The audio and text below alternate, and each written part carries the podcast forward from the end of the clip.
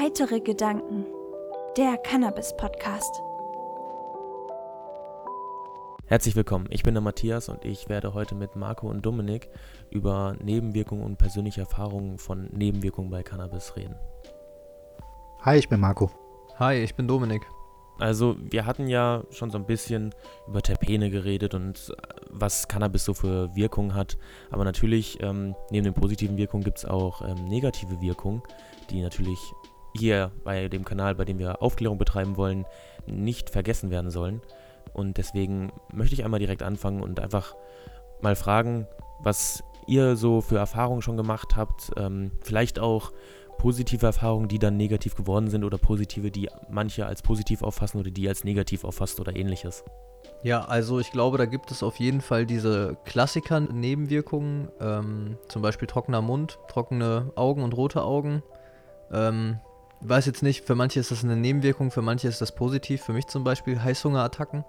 Dann gibt es aber auch Müdigkeit.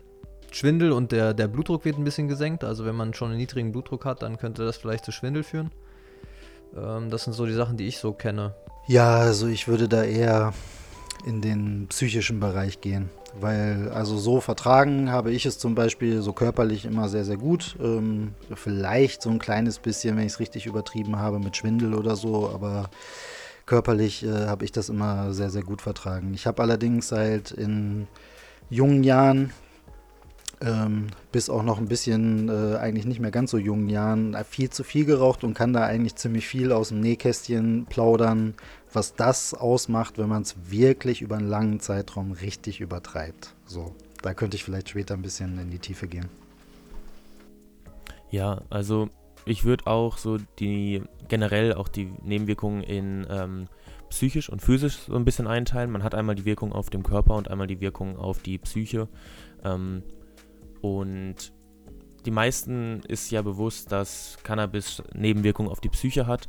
Ähm, die körperlichen Nebenwirkungen werden meistens so ein bisschen, ähm, ja, von denen wusste ich persönlich vorher auch noch gar nicht so viel, bis auf halt trockener Mund und alles äh, und ähnliches. Aber nicht nur ein gesenkter Blutdruck kann durch Cannabis entstehen, sondern Cannabis hat generelle Auswirkungen auf das Herz-Kreislauf-System. Nun gibt es eine Studie, die Cannabis auch in Verbindung mit einem erhöhten Schlaganfallrisiko setzt. Und zwar ist es so, dass halt die Auswirkungen, die Cannabis auf das Herz-Kreislauf-System hat. Das heißt, niedriger Blutdruck. Ähm, erstmal, ich fange mal von vorne an. Und zwar wirkt sich Cannabis ja insofern aus, dass die Gefäße erweitert werden. Dadurch sinkt der Blutdruck und das Herz muss schneller pumpen, damit das Blut durch den Körper kommt. Ähm, und diese Nebenwirkung hat dann auch zur Folge, dass ähm, zum Beispiel der, die Körpertemperatur sinkt. Das heißt, es kann sein, dass einige Leute darauf auch empfindlich reagieren, dass zum Beispiel ähm, sie, ihnen einfach kalt wird. Ähm, wird die Heizung aufgedreht oder eine Decke genommen. Ähm, und dazu kommt es dann aber auch noch, dass in dieser, ja, in dieser Studie es dann rauskam, dass wohl auch ein Hirninfarkt äh, höhere Chancen hat. Dabei muss ich jetzt aber gerade einmal vorweg sagen, dass die Studie jetzt nicht alleine ähm, auf Cannabis bezogen ist. Das heißt, es wurden halt Leute rausgesucht, im, ich glaube im Alter von ungefähr 60 Jahren, ähm, die dann in Gruppen unterteilt wurden, einmal die, die Cannabis konsumieren und einmal die, die Cannabis selten oder gar nicht konsumieren. Und die, die Cannabis konsumieren, die haben eine höhere Chance, äh, einen äh, Hirninfarkt zu bekommen. Ähm, da ist es aber so, dass man halt nicht genau sagen kann, ist es nun wirklich das Cannabis? Weil wenn man Cannabis nimmt, hat man generell auch einen anderen Lebensstil. Oder man nimmt andere Drogen oder man nimmt Tabak und ähm, man kann es halt nicht nur auf das Cannabis zurückführen. Und ähm, Cancer Kusch ist niemals gut. Lass den Tabak weg. Und das ist etwas, was ich zum Beispiel vorher auch gar nicht wusste. War äh, so ein Schlaganfallrisiko und so. Ähm, aber hier waren jetzt auch halt Leute, die das nicht nur selten, sondern wirklich Dauerkonsumenten waren. Und bei der Wirkung von Cannabis ist es so, dass Cannabis sehr ähm, individuell halt ähm, sich auswirkt. Das heißt, das High einer Person kann, selbst wenn es die gleiche Sorte ist oder die gleichen Terpene hat, bei den unterschiedlichen Personen sich immer noch unterschiedlich auswirken. Dadurch, dass halt einfach die Synapsen im äh, Gehirn anders reagieren, anders verknüpft sind und einfach auch anders wahrgenommen wird. Ähm, wie zum Beispiel so ein Schwindelgefühl oder so. Das kann ja zum Beispiel auch von einer Person positiv aufgefasst werden, die das richtig cool findet, dass sie, äh, sag ich mal, dass ihr schwindelig ist. Ähm, oder sie ja, dass der Tastsinn zum Beispiel nicht mehr richtig funktioniert oder es kribbelt oder sowas. Das kann ja auch positiv und negativ aufgefasst werden. Und da spielt dann auch äh, der Placebo-Effekt eine Rolle. Wenn man positiv schon an diese Droge rangeht, dann wird sie auch positiver aufgefasst und Nebenwirkungen ähm, nicht so stark beachtet. Wenn man aber negativ rangeht, dann ist es so, dass halt, ja, das Negative wirklich auch stark negativ aufgefasst wird. Vor allen Dingen auch verstärkt wird. Neg das Negative wird verstärkt. Ja. Also beziehungsweise jeder, jeder Gefühlszustand wird durch Cannabis verstärkt, in dem man sich befindet. Deswegen sollte man halt auch nicht konsumieren, wenn man traurig ist. Das verstärkt es einfach nur. Genau. Ähm, ich muss noch mal einen Schritt zurück. Ich muss da mal einhaken auf jeden Fall. Ähm, also erstmal, weißt du, wie umfangreich die Studie war, wie viele Teilnehmer und was weiß ich was? Ist das überhaupt schon mal, wie aussagekräftig ist das so? Vor allen Dingen, wer hat sie in Auftrag gegeben? Also es kommen ja Genau. momentan immer Studien raus, die sich gegenseitig ausspielen. Das wird ja auch in Zukunft so weitergehen, gerade jetzt, wo wieder alle ähm, mit Cannabis zu tun haben.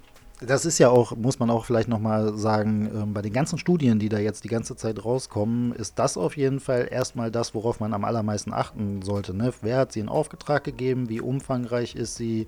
Ähm, wie kann man da vielleicht nochmal ein bisschen genauer drauf gucken, als das, wie es dann am Ende zusammengefasst wird und so? Das muss man dann schon machen. Also irgendwie nur so diese Studien zu nehmen, ohne jetzt zu sagen, dass du das jetzt so gemacht hast, Matthias, aber allgemein einfach. Ähm, da muss man halt schon ein bisschen genauer gucken. Kannst du was sagen zu den Zahlen, Mat- Matthias? ja, sofort. Ich habe äh, mir drei Artikel, das sind drei Artikel zu der gleichen Studie. Ich habe jetzt nur zwei von den drei offen und in der dritten steht, äh, 3407 Freiwillige in drei Kategorien. Okay, das ist, das ist auf jeden Fall aussagekräftig. Also von den Zahlen erstmal her. Wie das dann da interpretiert wurde, weiß ich nicht, aber von den Zahlen her ist es auf jeden Fall schon mal nicht wenig. Im Durchschnitt waren die Teilnehmer 62 Jahre alt und 55% weiblich. genau. Das war die Seite, die ich auch hatte.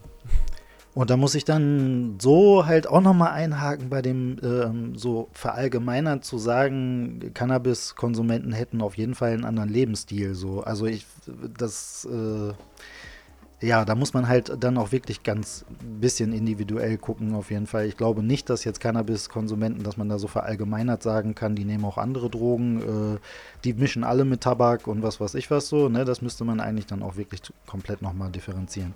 Ja, das Ja. ist in so einer Studie halt schwierig, ne? Also Ja. jeder nimmt ja irgendwas. Also da gibt es ja auch äh, ganz unterschiedliche Arten von Studien. Ähm, da wäre die beste die randomisi randomisierte, kontrollierte Studie. Ähm, das Randomisierte heißt einfach, dass wirklich aus jeder Bevölkerungsgruppe Personen genommen wird, dass das komplett zufällig ist, wer genommen wird und kontrolliert halt einfach, dass wirklich auch nur auf diese Droge oder auf diese Substanz, die da getestet wird, ähm, die Studie sich beläuft. Was hier natürlich ganz klar nicht der Fall ist, wenn ich mir einfach nur Leute raussuche in der äh, Altersgruppe, weil da halt viele Einflüsse reinspielen können. Also ich glaube, was das größte Problem ist mit den Nebenwirkungen von Cannabis und den verstärkenden schlechten Eigenschaften, die es hervorruft, ähm, ist, dass man nicht weiß, was man bekommt. Also ich habe, ich kenne das selber von mir, als ich mich ähm, noch selbst therapieren musste mit, mit ähm, Schwarzmarktblüten. ähm, da ging es mir häufig auch schlecht, weil es einfach zu stark war. Also ich gehe ja auch nicht in eine Kneipe und sage, ich will einmal Alkohol und krieg dann ein 300 Milliliter Glas Absinth und wollte eigentlich nur ein Alster. So. Und ähm, das ist, glaube ich, einer der Hauptprobleme. Wir sind nicht, oder das ist nicht möglich für uns zu sagen, wir möchten jetzt aber nur einen ganz leichten Joint für abends und uns nicht vollkommen abschießen. Und dann sind die Nebenwirkungen halt auch dementsprechend stärker, weil du ja nicht weißt, was du bekommst vom Dealer. Ja, oder dass halt auch einfach die Aufklärung da ist, dass halt eine, äh, ein Schüler vielleicht auch beigebracht bekommt, dass es unterschiedliche THC-Werte gibt und alles Mögliche. Ich glaube, keiner an meiner Schule damals wusste wirklich, ähm, was das für Auswirkungen hat und worauf er vielleicht achten sollte und ähm, was er wirklich möchte, sondern hat sich einfach nur gedacht, cool, Gras ist Gras und äh, das nehme ich jetzt. Ja, und dass CBD, also dass ein fehlender CBD-Wert schlecht ist im, im Gras, das wissen, glaube ich, alle, die sich genauer damit auseinandersetzen. Also früher gab es das nicht, dass kein CBD in einer, in einer Blüte drin war. Da, das war immer sehr ausgewogen und das wurde jetzt rausgezüchtet und seitdem gibt es mega krasse Nebenwirkungen von Cannabis. Das ist halt wie bei anderen Sachen, die Dosis macht das Gift. Also ich muss wirklich mal sagen, ähm, auch aus eigener Erfahrung, Aufklärung ist wirklich das A und O und das Allerwichtigste auf jeden Fall. Also auch noch viel tiefer gehend als ähm, nur jetzt auf THC, CBD zu gucken und ähm, so weiter. Ich muss nämlich leider sagen, in meinen früheren Zeiten so, ich habe so viel geraucht und ich habe gar nichts gewusst darüber eigentlich. Und das war eigentlich der Kardinalsfehler. Das war das aller, allergrößte Problem. Ich war ein richtiges Opfer, wenn ich das so aus heutiger Sicht äh, so, so sehe für mich war zum Beispiel total wichtig, dass das halt knallt ohne Ende. So, das war für mich das Wichtigste. Das heißt, ich war so ein typischer Typ, äh, für den dieses, dieses ganze Gras da gezüchtet wird jetzt mittlerweile ohne CBD oder fast ohne CBD und so. Weil ich auch nur danach ging, so, wenn das richtig heftig reinballert, so, dann ist das geiles Gras und ähm, so, dann ist es gut. Ich habe dann schon gemerkt, ähm, das eine Gras macht mich eher couchiger, das andere Gras macht mich eher heiterer, so. Ähm, das habe ich dann aber einfach so hingenommen. Da habe ich nicht weiter drüber geforscht oder was weiß ich was. Und wenn man jetzt über Nebenwirkungen redet und ähm, gerade dann auch über die, die psychischen Sachen, die da passieren können, wenn man viel zu viel raucht und das vor allen Dingen unbewusst macht, so, ähm, ja, da ähm, also was, äh, was ich auf jeden Fall sagen kann, ist, denke ich, man darf nicht davon ausgehen, dass Menschen, die mit Cannabis zu tun haben und viel rauchen, auch richtig viel rauchen, dass die automatisch irgendwie was darüber wissen. So, das ist eigentlich gar nicht der Fall. Und das ist halt auch dieses Problem der Prohibition, weil Du musst ja Schweineglück haben, dass du vielleicht einen Dealer erwischt, der da so ein Nerd ist, äh, der das so liebt, auch dieses Zeug, ähm, dass, dass er da auch, ja, wie jeder, der irgendwas liebt, ähm, alle damit voll labert sozusagen. Und ähm, da dann von da die Aufklärung kommt. Wenn die von da nicht kommt, von dem Typen, wo du es kaufst, dann kommt die von nirgendwo her. So, wenn du nicht jetzt wirklich selber dich da rein dickst. So. Und ähm, ja, das ist das größte Problem.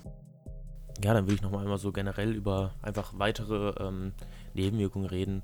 Und zwar einmal diese verstärkte Wahrnehmung. Man hat, oder auch das verstärkte Fühlen generell. Ähm, man oh ja. kann zum Beispiel in eine Euphorie ausarten, äh, dass man eine Sache, die einen eigentlich nur leicht glücklich macht, äh, euphorisch macht. Und das wird dann halt als sehr positiv aufgefasst, aber es kann auch komplett in die andere Richtung gehen. Das heißt, ähm, wenn man zum Beispiel eine ja, erhöhte Chance hat, generell Panikattacken zu bekommen, dann kann die dadurch noch tausendmal schlimmer werden oder sie kann dadurch auch ausgelöst werden. Durch eine Cannabis-Überdosis können Panikattacken entstehen. Ähm, oder man hat generell einfach Panikgefühle und Angst oder man konsumiert es und ähm, man fühlt sich beobachtet, ähm, man hat ja Paranoia, man hat Verfolgungswahn. Ähm, das sind alles Sachen, die dadurch entstehen können, weswegen ich äh, jeder Person, die das hat, erraten würde, entweder zum Beispiel CBD mit reinzumischen. CBD ähm, hat eine antipsychotische Wirkung, hat ja, regel, reguliert das so ein bisschen. Oder halt einfach, ähm, wenn es wirklich gar nicht geht, aufhören oder geringer dosieren oder ähnliches. Man sollte sich wirklich über seinen Konsum selber bewusst sein, was man da ähm, zu sich nimmt. Ja, wie bei jeder Substanz, die man zu sich nimmt. Ob das jetzt Lebensmittel sind, Zucker, da muss man sich auch bewusst sein, wie viel Zucker man nimmt. Irgendwann sollte man ja auch aufhören und nicht den ganzen Tag nur Schokolade essen. Ich würde da an der Stelle gerne noch einen anderen Aspekt mit reinbringen. Und zwar sollte man nicht nur darauf achten, was so unmittelbar passiert. Also man raucht und kriegt zum Beispiel eine Panikattacke oder ähm, was weiß ich was, was da passieren kann. Ähm, sondern genau bei diesem übertriebenen Konsum, übertriebenen regelmäßigen Konsum passieren nämlich schleichend Sachen. Und das ist viel gefährlicher auf jeden Fall, weil man das nicht so, wie das so ist bei schleichenden Sachen, so ganz bewusst mitkriegt. Und das ist gerade bei jungen Leuten auf jeden Fall gefährlich, weil du da ja sowieso noch nicht so reflektiert bist, wie du es vielleicht, du bist mit 20 nicht so reflektiert, wie du es mit 40 bist, egal um wen es geht, das gilt für alle so. Ja. Ähm, und diese schleichenden Sachen, ähm, die wirken ein bisschen anders so. Also du könntest zum Beispiel es merken daran, dass, also Cannabis chillt ja normalerweise. Ne? Das kann man schon mal so grundsätzlich sagen. Es gibt so eine und so eine Sorte, die ein bisschen unterschiedlich wirkt, aber normalerweise sollte man sagen, wer raucht, sollte gechillter sein.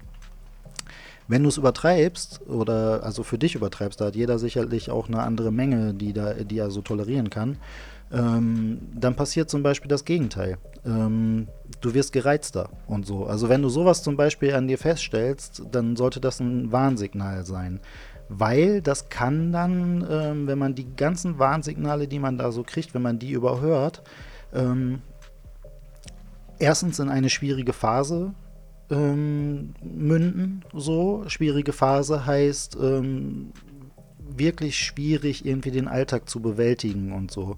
Ähm, auch das passiert schleichend. Du machst deine Dinge immer noch, du gehst meinetwegen immer noch zur Arbeit und was weiß ich was, aber schleichend merkst du, es macht dich immer müder, es brennt dich immer mehr aus und andere Sachen, die irgendwie auch mal wichtig waren, so, ne, soziale Kontakte, bla bla bla, die macht man nicht mehr, weil man hat nicht mehr die Kraft dazu. So, man schafft gerade noch so ähm, die Sachen, die wichtig sind. So, ne? Ähm, und das auf, auf einen sehr langen Zeitraum hat, hat, natürlich auch wieder Auswirkungen. Wenn du deine sozialen Kontakte nicht pflegst und äh, das nicht machst und so, ähm, dann verstärkt sich natürlich auch dieser Prozess von, man fühlt sich ausgebrannt und was weiß ich, was jeder Mensch braucht seine sozialen Kontakte, das lädt den Akku auf, das sind keine Sprüche, das ist so. Ähm, und so, dann, dann bedingen sich verschiedene Sachen gleichzeitig äh, und, und miteinander, die einen dann immer weiter so ein bisschen auch den Strudel nach unten ziehen, auf jeden Fall. Ähm, das sind so Sachen, die muss man wirklich auch mal ähm, offen ansprechen, weil das wirklich tatsächlich passieren kann. Es ist ja immer so hysterisch. Entweder der eine sagt, Cannabis macht, macht gar nichts äh, Schlimmes, der andere sagt, aber das ist äh, super gefährlich und so. Und es wird aber nie differenziert und da wird nie in die Tiefe gegangen, so was da eigentlich passiert. Ja. Und da, da kann ich auch nur aus meiner eigenen Erfahrung sprechen. Ähm, so da ist mein Wissen auch autodidaktisch. Ich würde auch viel mehr eigentlich dazu Studien gerne haben, die da richtig in die Tiefe gehen und ähm, Sachen erklären können, auch soziologische Studien. Also da müssen auch Soziologen dabei sein und was weiß ich was, weil ähm, so, ich meine, über, über andere Substanzen, also über Alkohol zum Beispiel, weiß man da schon relativ viel, was jetzt die Leute auch nicht davon abhält, irgendwie vielleicht Alkoholiker zu werden oder so. Und da muss man dann natürlich auch sagen, das ist ja auch das Glück eines jeden ähm, Cannabiskonsumenten, der es komplett übertreibt. Der macht, nicht, der macht sich nicht körperlich so fertig wie zum Beispiel ein Alkoholiker. So, der macht seine Leber nicht so kaputt und was weiß ich was. Das ist wirklich äh, das Glück. Ähm, aber so ein paar Sachen sind halt schon heikel und die sind auch, auch alle ähm, wiederherstellbar. So, ne? Das ist ja auch im Gegensatz zu anderen Substanzen so. Ähm, man, also gerade wenn man dann wirklich es gemerkt hat, dass, dass man es so übertrieben hat, was dann auch irgendwie in einem Komplettzusammenbruch enden kann. Ne? Also wenn man dann, wie auch ein normaler Burnout, wenn du jetzt keinen Cannabis äh, rauchst, auch Nicht-Cannabis-Konsumenten kriegen mal einen Burnout und brechen komplett zusammen. Ähm, wie gesagt, dieses, dieses kann, das, das übertriebene Cannabisrauchen kann dann halt ähm, das auch fördern, so, dass das passiert und dann kann es am Ende auch dazu führen, dass du irgendwie einen Zusammenbruch kriegst. Da ist jeder auch unterschiedlich. Der eine kotzt sich die Nächte lang die Seele aus dem Leib, der andere kriegt einen Schwindelanfall, was weiß ich was so, ne? Ein Zusammenbruch halt. Ähm, ich hatte meine zwei Burnouts vor meinem Cannabiskonsum. ja. Das merkt man dann, und das ist auch jedem zu empfehlen, der dann vielleicht irgendwie mal so einen Zusammenbruch hatte, wo er dann ahnt, weil man weiß es ja nicht, aber wo man ahnt, irgendwie das hat auch mit meinem Konsum zu tun gehabt oder so, ne? Sei es nur teilweise. Es ist nie immer eine Sache so, ne? Es ist auch nie nur Cannabis rauchen führt dazu und so, das kann man nicht nur darauf zu, zurückführen, sondern das sind ganz viele persönliche Sachen, die dann so zusammenkommen auf jeden Fall. Aber wenn man das merkt, mal aufhören. Auch mal ein Jahr aufhören. So, wirklich mal radikal aufhören, um einfach zu sehen, wie ist mein Leben dann? So. Da kann ich auch aus eigener Erfahrung sagen, es passieren da zum Beispiel auch sowas, dass man so in der Anfangszeit, nachdem man so die ersten Tage überwunden hat, wo, wo es einem echt ein bisschen so scheiße geht, ne? Das ist schon so auf jeden Fall ähm, auch wenn es nur eine psychische Abhängigkeit ist, ähm, man kann sich das schon so sehr einbilden, dass, dass das dann auch körperliche Auswirkungen hat. So, das sind dann eingebildete körperliche Auswirkungen, die dann real da sind, so, ne, auf jeden Fall, aber ähm, das es auf jeden Fall. Aber wenn man das überwunden hat, so, dann kommt eine, echt eine Phase so von, von so ein bisschen Euphorie sogar. Ohne das, ne? Also wegen dem Nüchternsein. Weil man dann irgendwie merkt, die Welt, die sich vorher so ein bisschen geschlossen hat. Das ist ja auch so eine Sache. Es ist ja auch, es ist schon wieder ein Nebenaspekt. Mann, da kann man so viel erzählen. Das ist schon wieder ein Nebenaspekt. Die Welt wenn man viel konsumiert, öffnet sich ja auf eine Art und Weise, der Horizont öffnet sich auf eine Art und Weise, aber auf in, im gleichen Moment, ich finde das schwer zu erklären, ich, vielleicht können das Leute nachfühlen, wenn ich das versuche zu erklären, aber in der gleichen Art und Weise schließt sich das auch so ein bisschen, weil man sich so ein bisschen in seine Welt halt ähm, zurückzieht. Die Welt, die eigene Welt ist dann riesig groß auf jeden Fall, aber man zieht sich zurück so ein bisschen auf die eigene Welt. Und diese Welt öffnet sich dann wieder. Wenn man, wenn man dann aufhört. So. Ähm, und das sind auch total schöne Sachen, die dann passieren, weil man dann merkt, man wird offener, man geht wieder mehr auf die Leute zu und, und so solche Sachen. Ich glaube, so fühlt sich auch jeder Alkoholiker, der eine, äh, einen Entzug macht. Wahrscheinlich, das, kann ich, das kann ich nicht so nachvollziehen, aber wahrscheinlich ist es bei Oder auch vielen andere Substanzen Drogen. so. Genau, Ja. das wird wahrscheinlich ähnlich sein so. Und dann, ähm, ja, dann, ach Mann, der eine macht dann, fängt dann an Sport zu machen und so und sucht auch andere Wege, um diese Endorphine wieder ähm, ausschütten zu Ich wollte können. gerade sagen, so, dann ne? hast du ja wieder die nächste Droge mit Sport. Ja, ja, genau, auf jeden Fall. Also das passiert dann. Aber man sucht dann schon so nach dem Ausgleich so für den, für den Endorphinmangel auf jeden Fall. Und das am besten ja auf gesunde Art und Weise. Es ist ja eher jetzt erstmal nichts dagegen zu sagen, Sport zu machen, auf jeden Fall. Ne? Ähm, wenn man dann jetzt nicht auf andere Substanzen geht und dann Dummheiten macht, also dann bleibt bei Cannabis so. Ne? Das ist immer noch das Allerbeste auf jeden Fall. So, ne, aber dann auch da mit der Zeit merkt man, ja gut, war jetzt auch nicht alles auf Cannabis zurückzuführen. So, ne, mein Leben ändert sich jetzt auch nicht so radikal. Mir geht es auch jetzt nicht so viel besser in irgendeiner Art und Weise oder sonst irgendwas. So dass man das dann schon wieder ähm, an dem Punkt, wenn man klug ist, auf jeden Fall und darüber nachdenkt, ähm, auch wieder differenziert betrachtet. So, ne? Also man könnte ja schon wieder so rangehen und sagen, so, das Kiffen war dafür verantwortlich, dass ich zusammengebrochen bin. Nach dem Zusammenbruch hört man auf und sagt so, ähm, jetzt ist, musste alles besser sein. So, ne? Auf jeden Fall. Jetzt höre jetzt kiffe ich ja nicht mehr und jetzt muss mein Leben also praktisch ein Paradies werden, sozusagen. So, ne? Und das ist halt alles nicht so der Fall und so kann man nicht da dran gehen. Man muss immer sehr differenziert an die Sachen rangehen. Das Problem in der Prohibition ist halt einfach, dass man das alles selber erleben muss und selber sich beibringen muss und nirgendwo eine Anlaufstelle hat, ähm, wo man wirklich irgendwie ähm, Erfahrungen austauschen kann mit anderen Leuten darüber reden kann, die dieselben Erfahrungen gemacht haben, Spezialisten vielleicht auch mal zur Seite ziehen kann oder zu Rate ziehen kann oder was weiß ich. Ich du kannst ja jetzt auch dann zum Psychologen gehen und was, weiß- der hat ja auch keinen Plan. Das ist ja dann auch so, der weiß nichts über Cannabis, wenn er jetzt nicht selber diese Erfahrung gemacht hat und so, ne? Also du bist da hilflos ausgeliefert, auf jeden Fall dir selbst und ähm, ja, legalisieren, legalisieren, legalisieren, aufklären, aufklären, aufklären. Ich würde sagen, das ist so der beste Ansatz, wie man da rangehen kann, dass man halt den Leuten, anstatt die Konsumenten dann als Kriminelle zu sehen, einfach als äh, ja, Opfer auch sieht, dass man denen halt einfach helfen muss. Also als nicht als Kriminelle, sondern als Patienten, sage ich vielleicht eher anstatt Opfer. Ähm, aber ich würde einfach auch sagen, ein Appell an die Leute, die das vielleicht bei anderen mitkriegen, dass man dann versucht, den anderen zu helfen.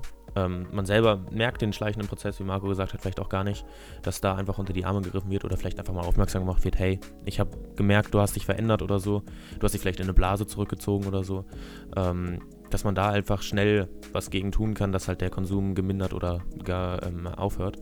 Ähm, und auch beim ähm, Entzug von Cannabis gibt es äh, Entzugssymptome, auch wenn das an sich keine stark körperlichen Entzugssymptome, äh, Entzugserscheinungen sind, kann es trotzdem dazu kommen, dass man einen verminderten Appetit hat oder man zum Beispiel Schlafprobleme kriegt, weil einfach, ja, man hat vorher zum Beispiel das Cannabis benutzt, um besser einschlafen zu können und diese Einschlafhilfe, sage ich mal, hat man nicht mehr oder man hat es ähm, benutzt, um mehr zu essen und ähm, nun fällt es weg und der, ja, der, bei langem Konsum stellt sich der Körper einfach auf äh, das ein. Man hat ja eine gewisse Toleranz, die man dagegen bildet, weil der Körper einfach ähm, das dann ja, dagegen vorgehen möchte, dagegen mh, das normalisieren möchte, so gut es geht wieder.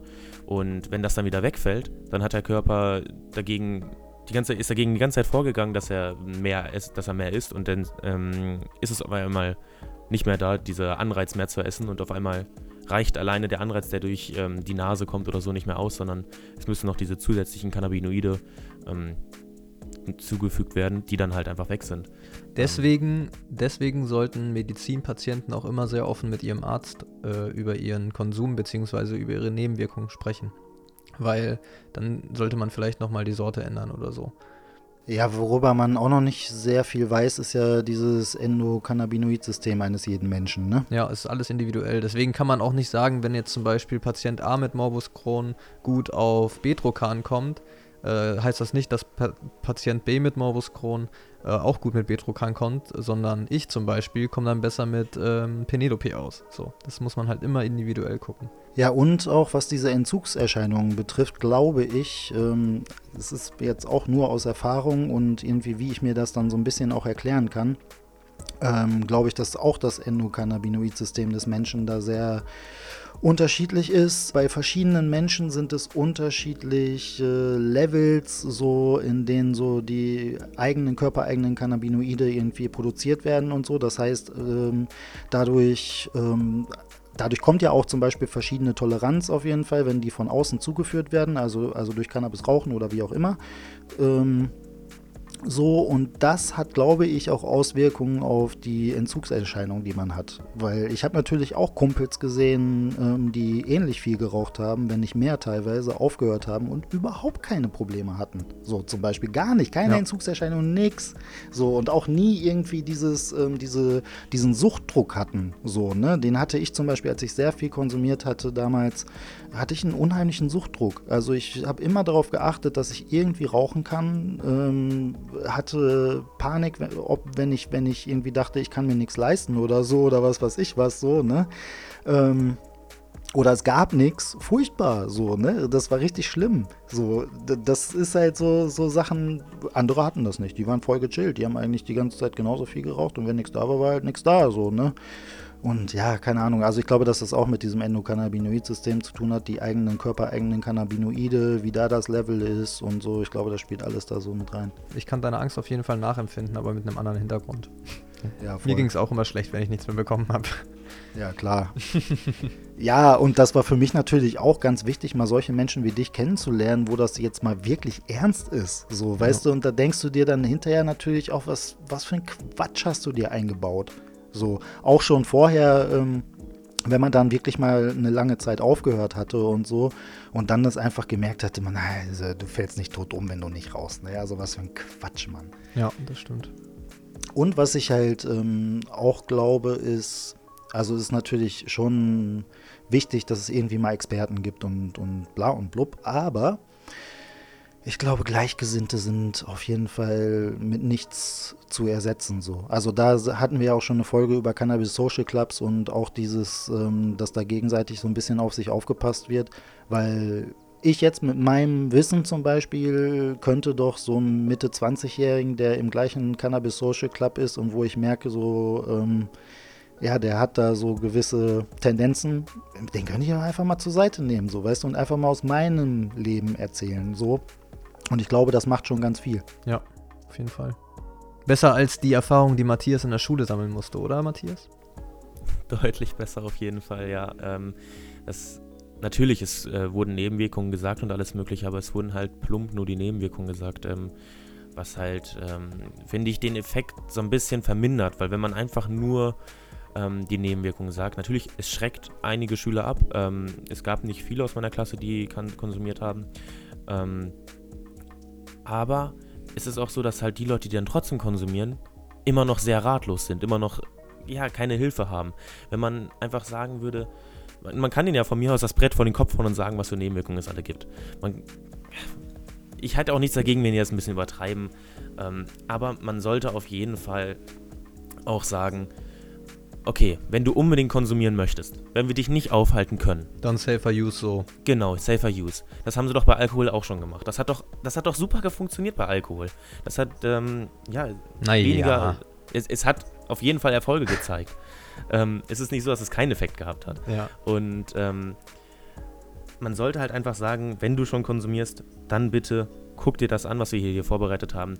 Mach's nicht in, übertreib's nicht, guck dir an, zum Beispiel auch bei, bei jungen Leuten, da ist es ja auch so, dass ähm, noch sehr viele Cannabinoid-Rezeptoren, ich weiß nicht, mit der genauen Aufbau des Gehirns kenne ich mich nicht so gut aus, aber ich weiß, dass die ähm, graue Masse heißt es, glaube ich, das, was für Intelligenz auch zuständig ist und so, dass das äh, im jungen Alter auch noch sehr stark mit dem Endokannabinoid-System da zusammenhängt und dass da THC Auswirkungen drauf hat. Weswegen da auch, ähm, ja, ich glaube, so bis zum Alter 25, bis das Gehirn halt für komplett ausgereift ist, das immer noch größere Folgen hat, als wenn man dann noch älter ist. Ähm, man sollte sich halt einfach generell darüber bewusst sein, was passiert, wenn du dann doch konsumierst. Und das fehlt halt im Moment einfach komplett, weil ja diese Frage, was passiert, wenn du doch konsumierst, gibt es halt nicht, wenn das illegal ist, weil es gibt kein du konsumierst doch, sondern du konsumierst nicht. Punkt. Das ist das Gesetz. Halt dich dran. Ja. Und das ist, finde ich, äh, das große Problem, was dabei entsteht. Ja, und schade ist halt auch, dass bei diesen Veranstalt äh, Veranstaltungen die schädlichste Substanz aller Substanzen meistens außen vor gelassen wird. Ja, da sind alle sprachlos. Ja, Alkohol, klar, auf Ja. jeden Fall. ja, ähm, also es ist natürlich auch ein bisschen schwierig. Ich versuche mich natürlich auch in mich selbst mit äh, 16, 17, als ich angefangen habe, leider ähm, zu früh, da rein zu versetzen. Wenn du dazu theoretisch wirst, das hätte mich nicht gejuckt. So, ne, auf jeden Fall. Also so mit Endokannabinoid-System hättest du mir damals nicht kommen können, auf jeden Fall. So, das äh, ist ja crazy und das eine, eine Prävention von solchen Sachen hat, glaube ich, auch noch ganz mit ganz anderen Sachen zu tun. Du musst einfach auch rundum aufgeklärte Jugendliche haben. So, da gehört ganz viel zu an, an kritischem Denken einfach, was gefördert wird. Und das ist ja zum Beispiel in unserem Schulsystem überhaupt nicht der Fall. Da werden Soldaten äh, produziert so.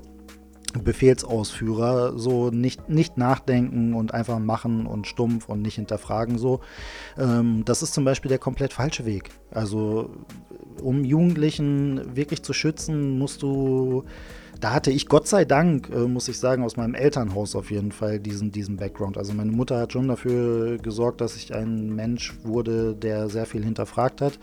Das hat äh, mir damals, äh, was, das, was das Cannabis betrifft, äh, war es allerdings, naja, weiß ich auch nicht. Ich meine, das ist ja auch mit dem Alkohol. Ähm, damals haben wir auch gesoffen wie die, wie die Bekloppten so. Ich Oh weiß ja. nicht mehr, wie das, wie das heute ist, so bei den Jugendlichen, aber genau gleich. Ja. ja, so, weißt du, und ich meine, da macht man ja auch dumme Sachen. Wir haben da Wettsaufen gemacht und wir haben genauso irgendwie Badewannenrauchen gemacht äh, mit irgendwelchen abgeschnittenen PET-Flaschen und so, ne, bis wir um, also bis zum Umfallen. Saufen und kiffen. Und das sind halt so Sachen, das machen Jugendliche irgendwie, das kann man auch nicht verhindern. So ganz verhindern, glaube ich, äh, auf jeden Fall. Aber ähm, ich denke gerade diese diese langfristigen Folgen, da gäbe es Wege, wie man das Jugendlichen vermitteln könnte, auf jeden Fall, wenn man das nicht so ganz theoretisch macht. Und ähm, ja, auch da ist so, genauso wie es irgendwie, was weiß ich, auch das ist wieder eine Baustelle, eine andere Baustelle. Jugendzentren. Was war damals ein Jugendzentrum, als es die noch gab, so flächendeckend? Ähm, da war ein Sozialarbeiter, der war irgendwie respektiert von allen Jugendlichen so, ne? Also weil einfach, er war irgendwie ein cooler Typ, er war irgendwie noch einer von, von, von ihnen so. Aber mit mehr Lebenserfahrung. Aber solche Menschen müsste es halt äh, geben, die dann eine Connection auch aufbauen können zu Jugendlichen und äh, den Jugendlichen dann, Jugendliche dann auch zuhören so. Vollkommen richtig. Polizei in die Schule und dann sagen, es ist alles schlecht, ist auf jeden Fall der falscheste Weg, um irgendwie Jugendliche aufzuklären. Abschließend wollte ich einfach nochmal sagen, dass natürlich hier, was Marco eben äh, erzählt hat, dass das war wirklich eine übertriebene Dosierung von Cannabis und ähm, dass da bei Leuten, die so übertrieben konsumieren, natürlich auch äh, Hilfe wichtig ist, dass das aber nicht auf den regulären äh, Cannabis-Konsumenten zutrifft, ähm, ist, glaube ich, jedem, der, der hier unseren Kanal verfolgt, bewusst. Denn man kann Cannabis auf jeden Fall auch ähm, mit seinem Verstand konsumieren. Das heißt, man kann es in Maßen konsumieren. Man kann es äh, ja, einfach für sich selber in einem angemessenen Maßen konsumieren. Und auch für alle, die das bei anderen mitbekommen, wirklich nochmal unterstützt sie. Ähm, sprecht Leute darauf an, wenn ihr merkt, dass es denen nicht so gut geht. Dass vielleicht auch der Cannabis darauf Auswirkungen hat. Ähm, generell unterstützt eure Freunde, eure Bekannten immer, wenn sie in irgendwelchen schwierigen Lebenslagen sind. Sei es nun durch Cannabis oder durch irgendwas anderes. Ähm, ich glaube, das ist immer ganz wichtig. Ja, keiner hat ein Problem damit, wenn man sich abends ein Glas Wein einschenkt, aber wenn man es morgens vorm Frühstück macht, könnte es irgendwann zu einem Problem werden. Das gleiche ist beim Cannabiskonsum der Fall. Und äh, auch nochmal eine gute Nachricht zum Schluss von mir auf jeden Fall. Auch aus eigener Erfahrung, egal wie man es übertrieben hat, das ist reversibel bei Cannabis und das ist der Vorteil auf jeden Fall zu fast allen anderen Substanzen. So, du hast immer die Chance, da wirklich ähm, rauszukommen, so und nicht dein ganzes Leben ähm, kaputt gemacht zu haben dadurch und nicht äh, deinen Körper kam komplett kaputt gemacht zu haben dadurch, sondern ähm, das ist wirklich dann eine, einfach eine Entscheidung, das zu tun, bewusster zu konsumieren oder vielleicht auch mal aufzuhören ähm, und dann wird auch alles gut. Hoffentlich konnten wir euch jetzt die negativen Seiten etwas besser erläutern und könnt sie jetzt besser verstehen. Ja, Leute, ähm, Schreibt mal aus euren Erfahrungen in die Kommentare und so. Das interessiert mich wirklich sehr auf jeden Fall, wie ihr das so erlebt habt, ob ihr auch schon mal ähnliches hattet oder vielleicht auf eure individuelle Art und Weise irgendwie anders hattet oder so. Erzählt mal. Auf Wiederhören, bis zum nächsten Mal. Bis bald, bleibt schön heiter. Ciao. Wenn ihr uns unterstützen wollt, dann kommt gerne auf unsere Homepage heitere-gedanken.de. Da findet ihr alle Informationen. Ihr könnt per PayPal spenden oder eine kleine Shopping-Tour bei uns im Supporter-Shop machen. Wir sehen uns. Denkt auch dran, uns zu abonnieren, uns zu liken, uns weiter zu empfehlen, wenn ihr Menschen über Cannabis aufklären wollt. Wir freuen uns über jeden Zuschauer, den wir haben und auf YouTube kommen immer noch ein paar extra Videos, die nicht in Podcast-Form sind.